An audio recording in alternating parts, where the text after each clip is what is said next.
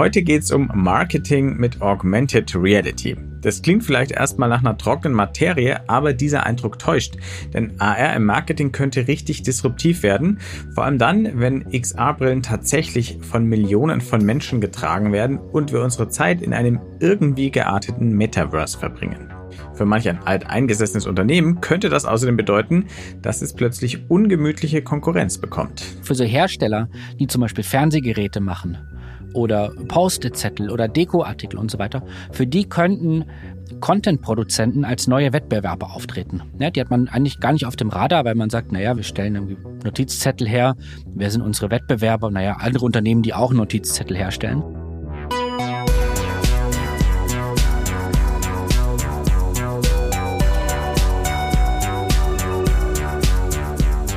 Hi und willkommen mal wieder zu New Realities, dem Podcast von 1E9 und dem XR Hub Bavaria. In dem Podcast wollen wir euch neue Realitäten vorstellen, also Projekte, Ideen, Konzepte und Produkte in Virtual, Augmented und Mixed Reality, kurz gesagt in Extended Reality, wobei bei diesen ganzen Abkürzungen und Reality-Formen, da gibt es durchaus Streit, was jetzt genau was ist. Wir reden heute auch über Definitionen.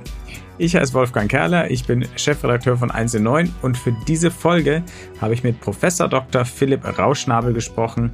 Er lehrt und forscht an der Universität der Bundeswehr in München und zwar zu neuen Realitätsformaten im Kontext von Metaverse als Enterprise-Technologie und zu XR-Marketing. Er gehört zu den meistzitierten AR-Forschern der Welt und ist außerdem wissenschaftlicher Beirat bei XR Bavaria. Philipp hat also was zu sagen zur Definition von XR, zu den Chancen von Augmented Reality im Marketing, aber auch zu den disruptiven Folgen davon und zum Metaverse natürlich auch. Und obwohl er so ein renommierter Forscher ist, wird es unterhaltsam und damit legen wir gleich los. Viel Spaß!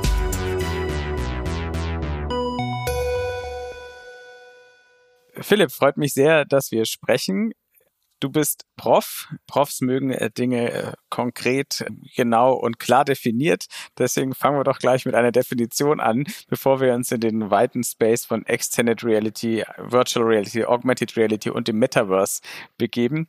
Was ist denn XR eigentlich für dich und VR und AR? Ja, schön, da kann ich den, den Prof-Klischees gleich mal wieder voll entsprechen und dir erstmal widersprechen und den Begriff Extended Reality kritisieren.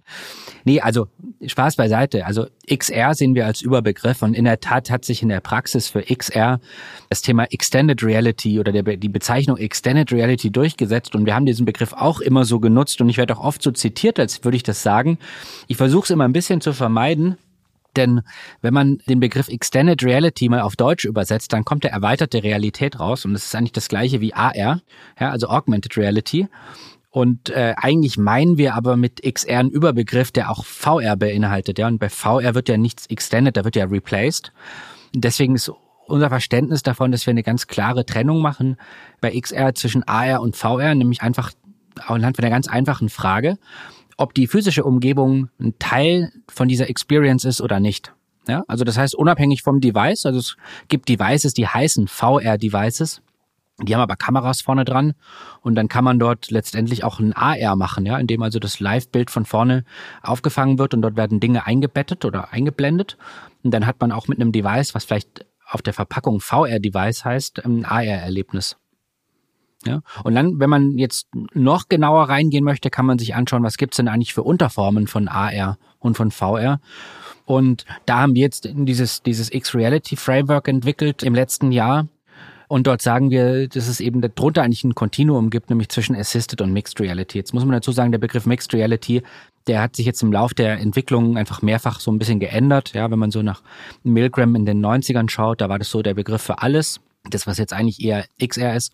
Und äh, spätestens seitdem äh, Microsoft die HoloLens-Brille eingeführt hatte, hat sich der Begriff MR oder Mixed Reality eigentlich eher für so ein super powerful AR in die Richtung entwickelt. Ja, und wir sagen, also der Unterschied dort ist, das bezeichnen wir als Local Presence. Ja, also bei Assisted Reality kriegen wir ganz simple Textinformationen oder vielleicht mal ein Video oder ein Bild oder eine Nachricht zum Beispiel eingeblendet ins Sichtfeld und da ist völlig klar, diese Inhalte, die sind jetzt nicht hier in meiner lokalen Umgebung, ja, sondern die sind hier einfach drüber gelegt. Und beim anderen Extremum, bei der perfekten Mixed Reality, da könnten wir im Zweifel gar nicht mehr unterscheiden, was davon ist jetzt eigentlich echt und was nicht. Ja, und als Unterscheidungsmerkmal, da wird es jetzt ein bisschen theoretisch, bezeichnen wir als Local Presence. Und das ist auch der große Unterschied zu VR. Ja, in VR sprechen wir nicht von Local Presence, also nicht irgendetwas ist bei mir, sondern ich bin woanders. Also ich bin in einer anderen Welt, in einer anderen Umgebung. Ja, und das kann natürlich auch eher sehr simpel sein, wie man das jetzt bei 360 Grad Content hat. Vielleicht einem Cardboard, ja, da weiß man immer irgendwie, ja, ich bin weiterhin hier im Büro und schaue mir das jetzt mal kurz an. Es kann aber auch so realistisch sein, dass man das schon fast wieder vergisst. Ja? Also, dass man vielleicht auch andere Sinne anspricht, dass man sich dort frei bewegen kann, sehr natürlich interagieren kann mit den Inhalten. Und dann sprechen wir davon so von Holistic VR. Und da ist das Unterscheidungsmerkmal zwischen diesem eher atomistischen und dem holistischen VR, ist der Grad der Telepräsenz. Ja? Also wie sehr glaube ich eigentlich, dass ich an diesem anderen Ort bin? Dann gibt's auch Unterformen, ja, wie man diskutieren kann, zum Beispiel bei AR, der Bereich Diminished Reality. Der wird ganz häufig vernachlässigt, obwohl das aus meiner Sicht ein hochrelevanter und hochspannender Bereich ist. Dort versucht man jetzt aus technischer Sicht den Hintergrund von Objekten zu schätzen und über ein Objekt drüber zu legen. So aus Nutzersicht heißt das, man versucht reale Dinge aus der Realität rauszulöschen. Und da sehe ich ganz viele Use Cases, wo sowas sehr spannend sein kann, aber ich sehe natürlich auch ein riesiges Gefahrenpotenzial, wenn man zum Beispiel ein heranfahrendes Auto nicht mehr sieht. Aber wenn die hässliche Baustelle gegenüber weg ist, äh, wenn man auf der Terrasse sitzt, dann wäre das ja sehr schön. Ja, oder denken wir mal an, an Werbeblocker zum Beispiel. Ja? Ein Werbeblocker ist was, das nutzen ganz viele Menschen in ihrem Browser, weil sie keine Werbung sehen möchten. Die Werbeindustrie ist so semi-begeistert davon. Die mussten sich dann in den letzten Jahren irgendwie einfallen lassen, dass man vielleicht einfach guten Content macht und nicht nur plumpe Nachrichten. Und bei Autoformwerbung hat das ja weiterhin ganz gut funktioniert, eigentlich, dass man dort halt einfach irgendwo äh, Werbebanner platziert und dann sehen das die Leute und so kann ich eine Marke aufbauen. Und da ist schon so die Vision, da gibt's auch schöne Proof of Concepts mittlerweile, dass man so Werbelogos an oder Werbe Werbenachrichten ganz gut erkennen kann und die dann eben durch eine DR-Application auch ausblenden kann. Ja, das heißt, die Augmented Reality Brille kann ein Werbeblocker für die physische Welt werden. Genau. Bevor wir da noch stärker einsteigen, weil wir reden ja vor allem über AR Marketing, du hast schon fairerweise immer von wir gesprochen, woran ihr arbeitet. In der Intro vom Podcast habe ich jetzt nur dich vorgestellt. Vielleicht sagst du noch kurz was, äh, mit wem du zusammen forscht und an welchen Themen ihr da zuletzt dran wart, bevor wir dann auch wirklich in diese Themen einsteigen. Genau. Also die Professur bei mir an der Universität der Bundeswehr in München heißt digitales Marketing und Medieninnovationen. Jetzt muss man so ein bisschen aufpassen bei dem Begriff Marketing Marketing denkt man immer an Verkaufen. Ja, also der Mensch, der die einem Produkte verkauft, die man eigentlich gar nicht braucht. Ja, und am besten noch mit Geld bezahlt, was man nicht hat. Also deswegen mag ich den Begriff teilweise gar nicht so. Wir machen natürlich schon Dinge, die so in dieses klassische Marketing gehen, zum Beispiel zu schauen, wie kann man eigentlich Menschen Ideen generieren oder mal zu schauen, bringen solche Marketing-Applikationen eigentlich was? Also wann ist denn AR-Content vielleicht besser? Als ein, eine Website oder als ein 3D-Modell auf einem Smartphone, was man hat. Wir setzen uns aber eigentlich übergeordnet mit zwei anderen Fragestellungen auseinander. Und ganz breit gefächert könnte man sagen, was machen Menschen mit XR und was macht XR mit Menschen? Allerdings ist der Fokus bei uns schon bei AR. Und wir machen auch Studien zum Beispiel zur Nutzung in einem Tourismuskontext. Wir machen Studien dazu, wie Arbeiter in einem Produktionsunternehmen mit AR äh, umgehen. Ja, also mögen die das überhaupt? Wollen die das? Was sind so Ängste und Befürchtungen von diesen Menschen, wenn sie eben AR als, ähm, als Arbeitstool nutzen? Ja, also wir setzen uns da wirklich ganz breit damit auseinander. Wir schauen uns den B2C-Kontext, den B2B-Kontext an. Wir versuchen zu verstehen, wie Menschen überhaupt AR-Inhalte verarbeiten? Ja, also was sind da so Kriterien, anhand von denen die das überhaupt bewerten? Möchten die eigentlich zum Beispiel noch erkennen, was echt ist und was nicht echt ist? Ja, und das sind also alles so Fragestellungen, mit denen wir uns tagtäglich auseinandersetzen, sowohl in der Forschung als auch in der Lehre. Also wir haben mehrere Lehrveranstaltungen, die sich ganz exklusiv auf AR und VR beziehen, jetzt im Master vor allen Dingen, und werden jetzt über die virtuelle Hochschule Bayern auch bayernweit Online-Kurse im Bereich XR anbieten, ja, die man dann also an fast allen bayerischen Hochschulen nehmen kann. Und es wird sogar einen offenen Kurs geben, wo also jeder interessierte Mensch sich anmelden kann und kann dann online ein Zertifikat sogar erlangen, ja, in einem relativ kurzen, kompakten XR-Kurs und, und kostenlos übrigens. Also er verwendet XR auch noch, stelle ich gerade ähm, erleichtert fest. Ja, ja, wir nutzen den Begriff XR schon. Wir versuchen bloß die, die Bezeichnung Extended Reality zu vermeiden. Aber nee, also wir, wir sehen das auch nicht ganz so, ganz so penibel äh, mit den Definitionen. Solange wir wissen, was gemeint ist, ist das immer alles gut. Ganz so klischeehaft sind wir auch nicht. Sehr gut. Du hast schon angesprochen, Marketing klingt für viele jetzt erstmal äh, nicht so nach einer feinen Sache. Trotzdem sprechen wir drüber, denn es muss ja nicht schlecht sein. Es kann ja, es gibt ja auch sehr gutes Marketing. Deswegen, vielleicht kannst du uns ein paar konkrete Beispiele nennen für gelungenes AR-Marketing, die dir in letzter Zeit untergekommen sind. Also so richtig gelungen, dann würde ich sagen, gibt's noch gar nicht, sondern es gibt so es gibt viele Konzepte, die darauf hindeuten, wie gelungenes AR-Marketing aussehen könnte. Jetzt muss man sich mal noch mal kurz vor Augen halten. Marketing heißt ja nicht unbedingt immer nur irgendwelche Kommunikationsbotschaften, ja, sondern das kann ja auch sein ein bestimmtes Produkt zum Beispiel, eine bestimmte Dienstleistung, die dadurch entsteht. Und Lego zum Beispiel, finde ich, macht das richtig klasse, die eben die Produkte mit virtuellen Inhalten anreichern. Das heißt, die verstehen AR jetzt gar nicht unbedingt als ein Tool, um ein Produkt zu vermarkten, um Kunden zu erklären, warum dieses Produkt jetzt gut ist, sondern die sehen es als Teil des Produktes. Sie sagen also, wenn man dieses Produkt kauft, kriegt man so einen, so einen immateriellen Layer noch zusätzlich mit dazu, mit zusätzlichen Funktionen. Ja, also wie so ein Zusatzservice bei einem Produkt zum Beispiel. Und das finde ich ganz klasse, weil man kann dann eben über AR sich so ein Produkt anschauen und es wird dann erweitert, kriegt also einen zusätzlichen Nutzen, zum Beispiel, dass dann irgendwelche Vögel rumfliegen, dass man so einen Multiplayer-Modus machen kann und so weiter. So, jetzt das große Aber. Man kann natürlich darüber streiten, ob das jetzt für Kinder unbedingt so das Richtige ist. Ja, wir haben bei AR-Marketing ganz, ganz viele ethische Themen, die man diskutieren muss, wo wir auch noch viele Antworten gar nicht kennen, also auch juristisch übrigens. Und das zweite Thema ist, dass die Devices einfach auch noch die falschen sind. Ja, weil wenn ich jetzt mir das anschaue, so eine, so eine AR-Lego-App, dann brauche ich irgendwie zwei Hände, um das Smartphone oder das Tablet zu halten und es damit zu arbeiten. Das heißt, die dritte Hand fehlt mir, um eigentlich mit dem Lego-Produkt noch zu spielen. Das heißt, da sieht man, das ist eigentlich eine enorm gute Idee, wie man über AR-Marketing denken kann, nämlich AR-Inhalte als Teil von einem Produkt aber die Umsetzung ist halt noch nicht so richtig, ja, weil es halt die, die Devices noch fehlen. Also wenn man sowas jetzt über eine dezente Brille machen kann und die Frage geklärt hat, ob das für Kinder wirklich optimal ist, könnte ich mir das aber gut vorstellen für andere Produkte, wo man sagt, da ist AR einfach ein zusätzlicher Layer. Und dann sehen wir ganz viele andere Unternehmen, die nutzen das zum Beispiel in der Setup-Phase. Ja, zum Beispiel gibt's Nanoleaf, diese, diese LED-Lampen, die man so an die Wand macht, die, die sind so Dreiecke. Und wenn man die aufbauen möchte, kann man sich davor eben über über eine AR-App die verschiedenen Möglichkeiten, wie man das an die Wand bringt, erstmal visualisieren. Ja, das ist keine super fancy App und die nutzt man typischerweise auch nur ein einziges Mal. Das ist so der Schwachpunkt davon, glaube ich. Aber ich kann mit dieser App natürlich sehr gut eine Planung durchführen und kann mir dadurch, glaube ich, wirklich viel Arbeit ersparen, indem ich dann irgendwie mehrere von diesen Lampen aufgehängt habe und merke dann, es passt doch nicht. Ne, dafür ist es ganz gut. Dann gibt's natürlich, ja, ist die Frage, wo grenzt man Marketing ab? Ja, Nintendo hat für Mario Kart zum Beispiel eine AR-Version, die ist ganz interessant. Da kann man dann also AR unterstützt ein Rennen fahren in einem physischen Raum.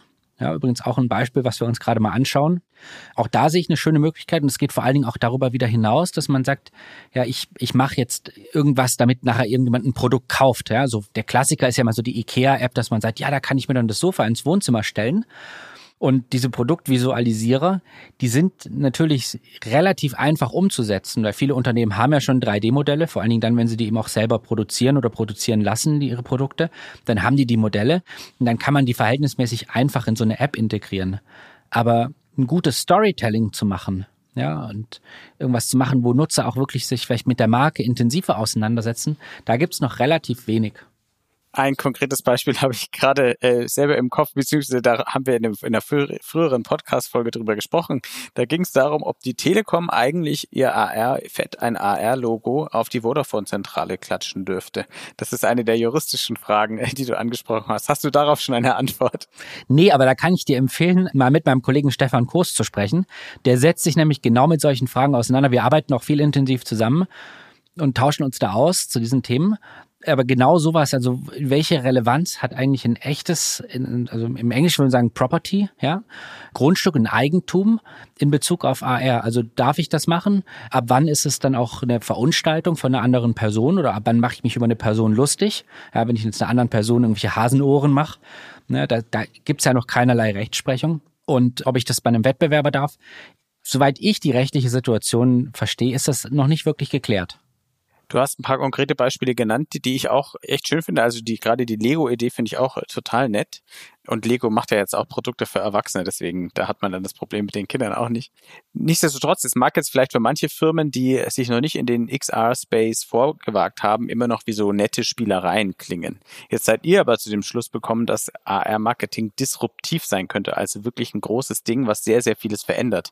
Warum sollten sich Unternehmen, die da jetzt vielleicht denken, ja, nice to have, aber wir brauchen sowas nicht, warum sollten die sich auch mit AR-Marketing beschäftigen? Was ist denn daran so disruptiv? Hm.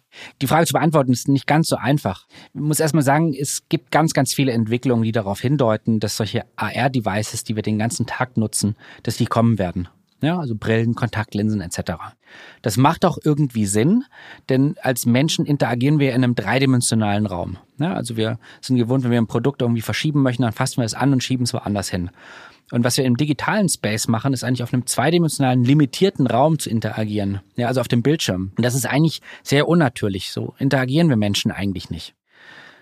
Und deswegen ist es schon irgendwie plausibel, dass man versucht, diese Kombination aus dem dreidimensionalen Raum und virtuellen Inhalten zu erstellen. Ja, da kommen wir dann in diese ganze Diskussion, äh, was ein Metaverse ist, ob es das überhaupt schon gibt und so weiter und so fort. So, wenn man aber sich einfach mal vorstellt, Menschen würden einen größeren Anteil von ihrem Tag mit AR-Inhalten unterstützt werden würden, zum Beispiel in Form von einer Brille, dann könnte es ja bestimmte Implikationen haben. Und jetzt ist es zum Beispiel so, dass viele Menschen irgendwelche Post-it-Zettel irgendwo an der Wand haben oder irgendwelche Bilder.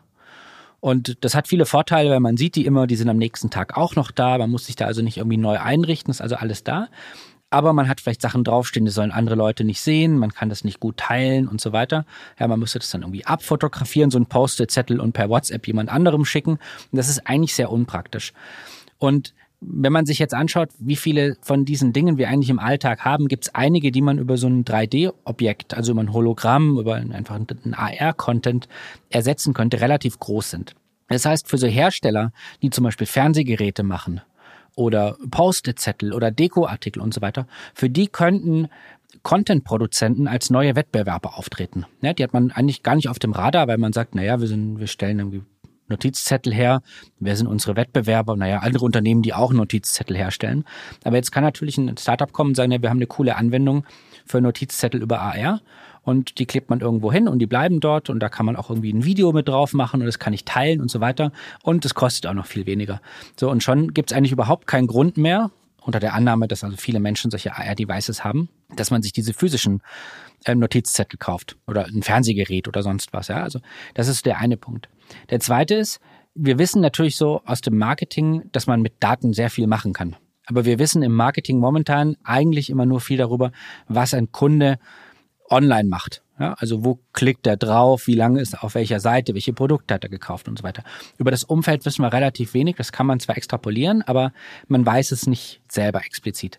So, und mit AR kann man natürlich sehr viel Daten auch um einen Menschen drumherum sammeln. So, Datenschützer gehen dann natürlich auch teilweise zu Recht natürlich auf die Barrikaden.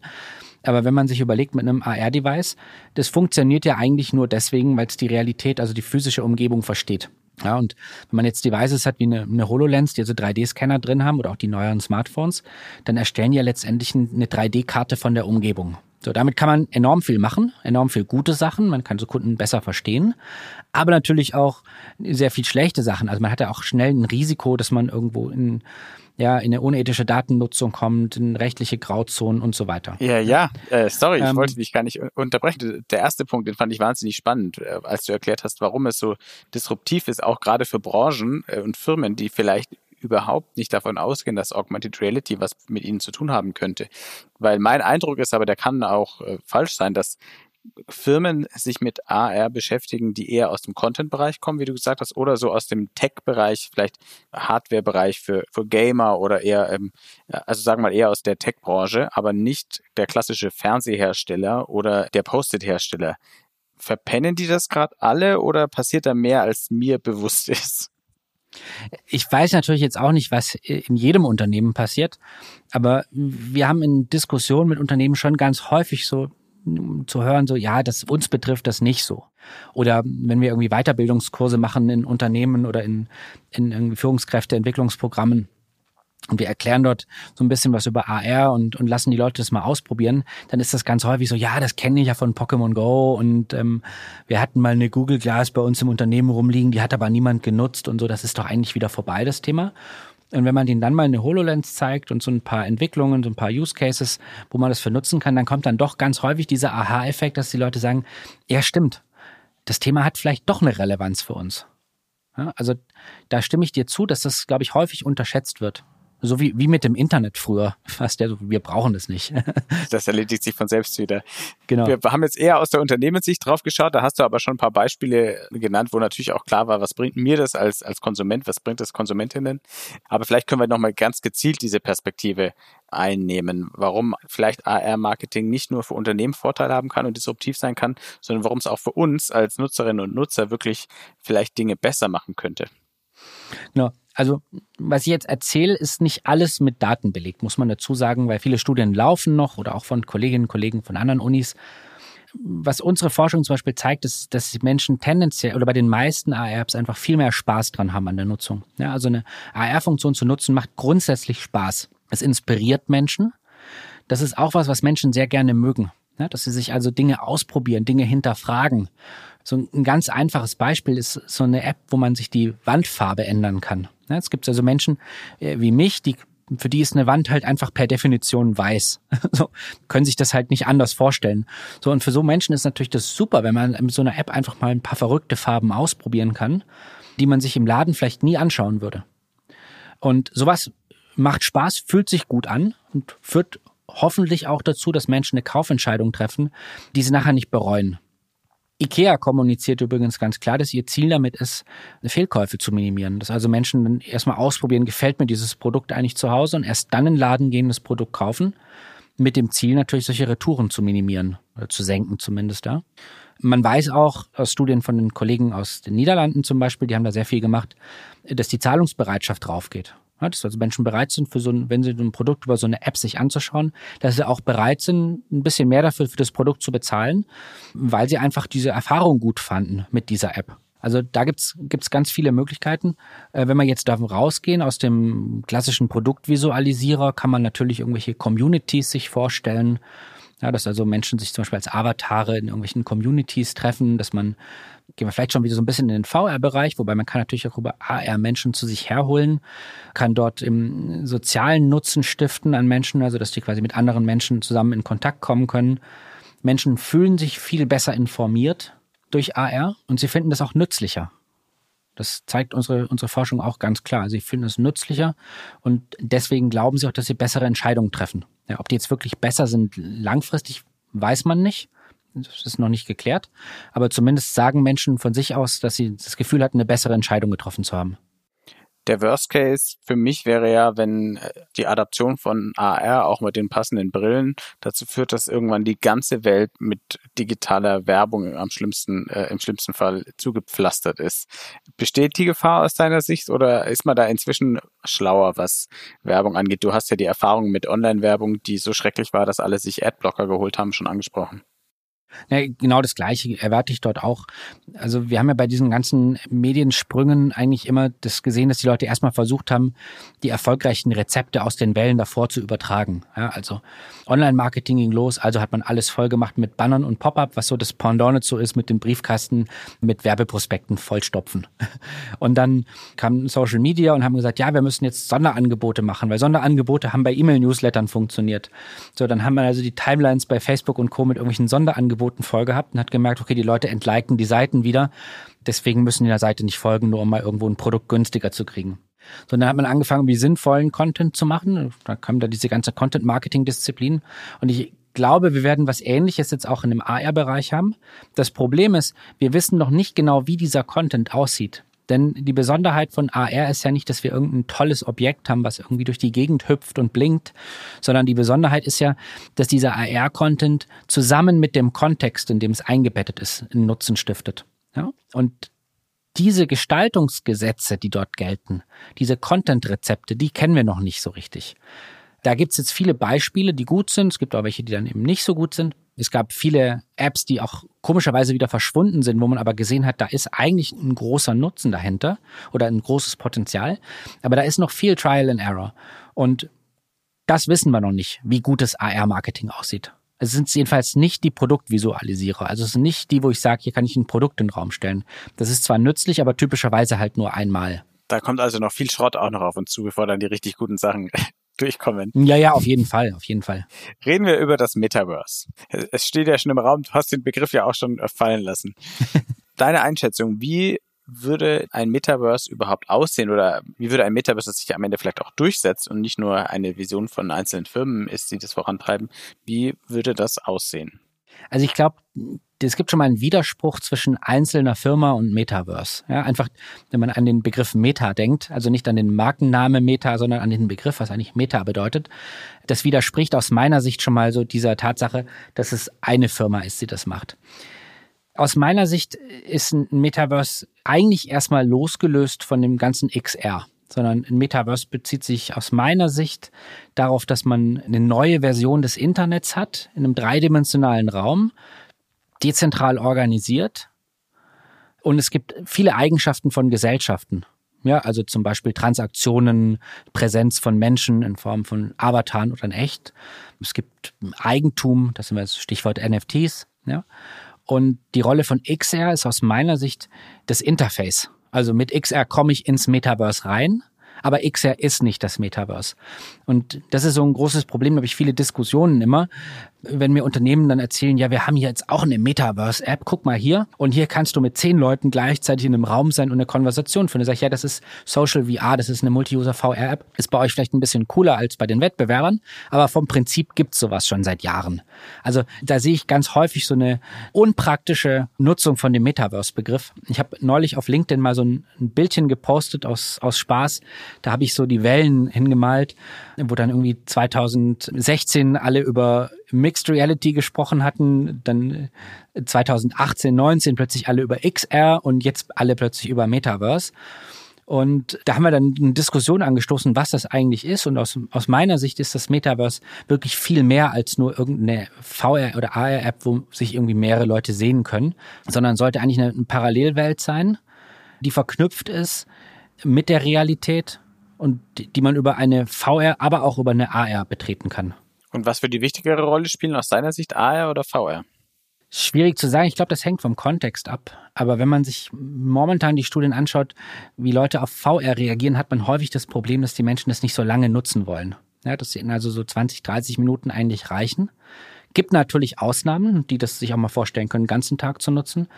Aber wir merken es also bei unseren Studien, selbst wenn wir den Leuten jetzt mal irgendwelche Devices oder irgendwelche Anwendungen geben, die länger dauern. Es gibt ganz viele, die Motion Sickness kriegen oder die dann einfach sagen, okay, mir reicht das, ich will gar nicht so lange abgeschottet sein, ich will irgendwie doch ein bisschen Kontrolle haben, was um mich drumherum passiert. Deswegen glaube ich, für die dauerhafte Nutzung eher AR. VR eher dann, wenn es wirklich, wenn ich in einen Space möchte, der halt wirklich einfach nicht bei mir ist, wo ich nur über VR rankomme, ja, dann ist natürlich VR das Richtige. Und welche Rolle wird dann Marketing im Metaverse spielen? Wir haben mit AR-Marketing angefangen, aber jetzt redet ja auch keiner mehr über AR, wie du richtig festgestellt hast. Man redet jetzt über das Metaverse. Wie wird Metaverse-Marketing aussehen? Ja, ich glaube ähnlich. Also es wird weiter weggehen von plumpen Messages hin zu irgendwelchen innovativen Konzepten. Ja, die, wenn man sich das jetzt mal als, als Marketing-Lehrbuch vorstellt, so der gesamte Marketing-Mix. Ja, also es wird dort Distributionskanäle geben, man hat dort vielleicht irgendwelche eigenen Stores. Produkte, das können virtuelle Produkte sein, das können echte Produkte sein, es kann sein, man kauft ein Produkt und kriegt ein virtuelles Produkt oder Pendant dazu mit dazu. Also man kauft sich, was ich was, in neuen Sonnenschirm und den kann man sich dann auch im Metaverse irgendwie in seinen Garten stellen als VR-Version. Ja, also ich glaube, es wird viel mehr dahin gehen, dass man neue Konzepte sich entwickelt und es geht weg von dem klassischen, ja, also noch weiter weg von dem klassischen, hier unser Produkt ist das Beste und wenn du jetzt kaufst, kriegst du es noch günstiger. Viel mehr mit Daten, glaube ich übrigens auch. Ja. Also, äh, man kann sich mal das ganze Thema Influencer-Marketing vorstellen. Es gibt so in Social Media die ersten Ansätze, dass man irgendwie versucht, solche virtuellen Influencer zu etablieren kann man sich als Hologramm natürlich noch viel besser vorstellen, ja, wenn der virtuelle Influencer bei einem Wohnzimmer dann zum Beispiel steht. Oder mit einer KI den Kommunikationsstil auf den einzelnen Kunden anpasst. Alexa in Zukunft nicht ein schwarzer Lautsprecher ist, der in der Ecke steht, sondern ein Avatar, das einem hinterherläuft. Ja, da kann man sich also ganz viele Möglichkeiten vorstellen, wie man mit Menschen eben ins Gespräch kommt oder im Dialog bleibt. Man kann sich noch viel vorstellen, weil vieles davon zwar in Ansätzen da ist, aber noch nicht in dieser Form, dass wirklich Realität, also physische Realität und, und virtuelle Realität miteinander verschmelzen. Was hältst du von der Timeline für realistisch? Weil wir brauchen hier an verschiedenen Baustellen ja Fortschritte. Einerseits auf mhm. dem Hardware, äh, auf der Hardware-Schiene, weil mit AR, mit Smartphone äh, funktioniert, zum Beispiel für Produktvisualisierung, aber es ist nicht so richtig immersiv. VR hat das Problem, äh, dass es anstrengender ist und hm. viele Motion Sickness kriegen. Das heißt, hier gibt es noch nicht die richtige Lösung.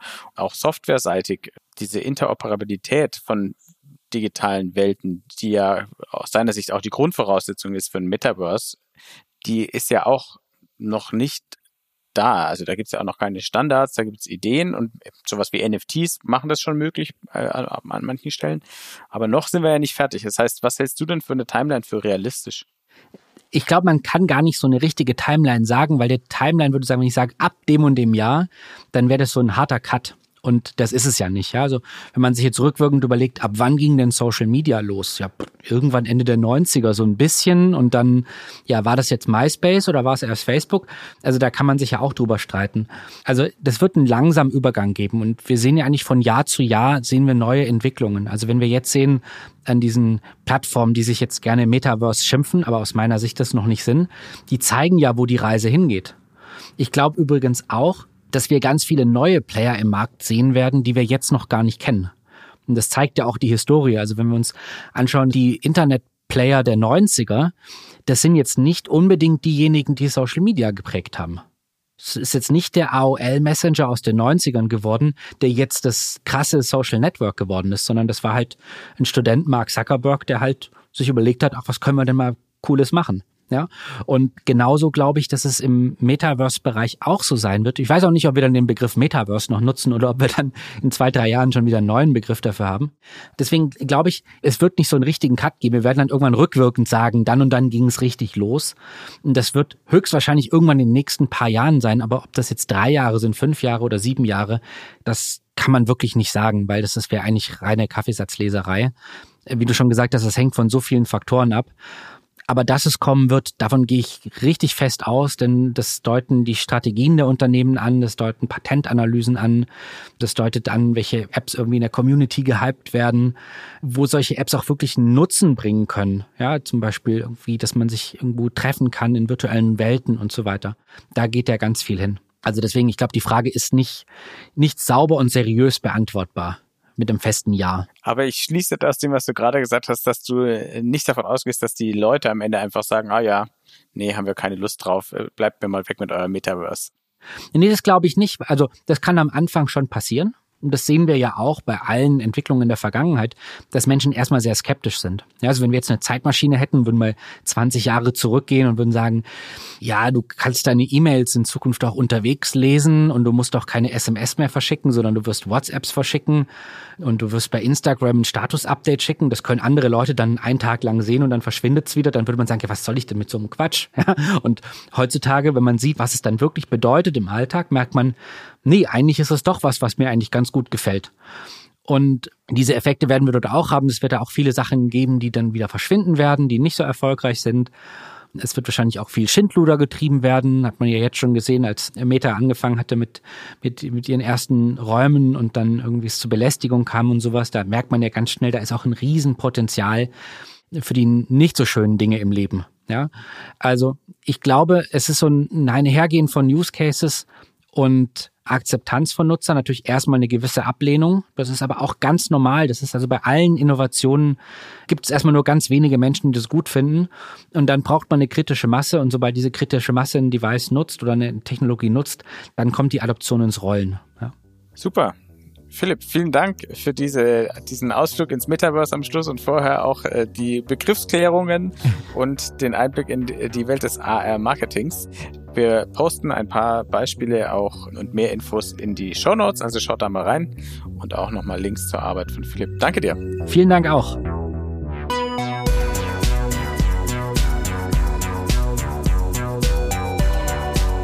Das war Folge 31 vom New Realities Podcast von 1E9 und dem XR Hub Bavaria. Wenn er euch gefallen hat, bewerten, abonnieren und weiterempfehlen. In den Shownotes findet ihr ein paar Links, falls ihr noch mehr zu den Themen wissen wollt, über die wir gesprochen haben. Und jetzt noch der Abspann. 1C9, das ist das neue Zuhause für Zukunftsoptimisten, die mit neuen Ideen und mit Technologien die Welt besser machen wollen und besteht außer diesem Podcast auch noch aus einem Online-Magazin, einer Community-Plattform und aus Events. Alle Infos gibt's unter www.1e9.community. Der XR Bavaria wurde gegründet, um die XR-Community in Bayern voranzubringen, die Entwicklung und Verbreitung von XR-Anwendungen zu unterstützen und die Sichtbarkeit des Standorts zu fördern. Mehr erfahrt ihr unter www.xrhub-bavaria.de. Der Podcast ist möglich durch die Förderung des Bayerischen Staatsministeriums für Digitales. Vielen Dank dafür und danke an Daniel Jocher, unseren Tontechniker, und bis zum nächsten Mal.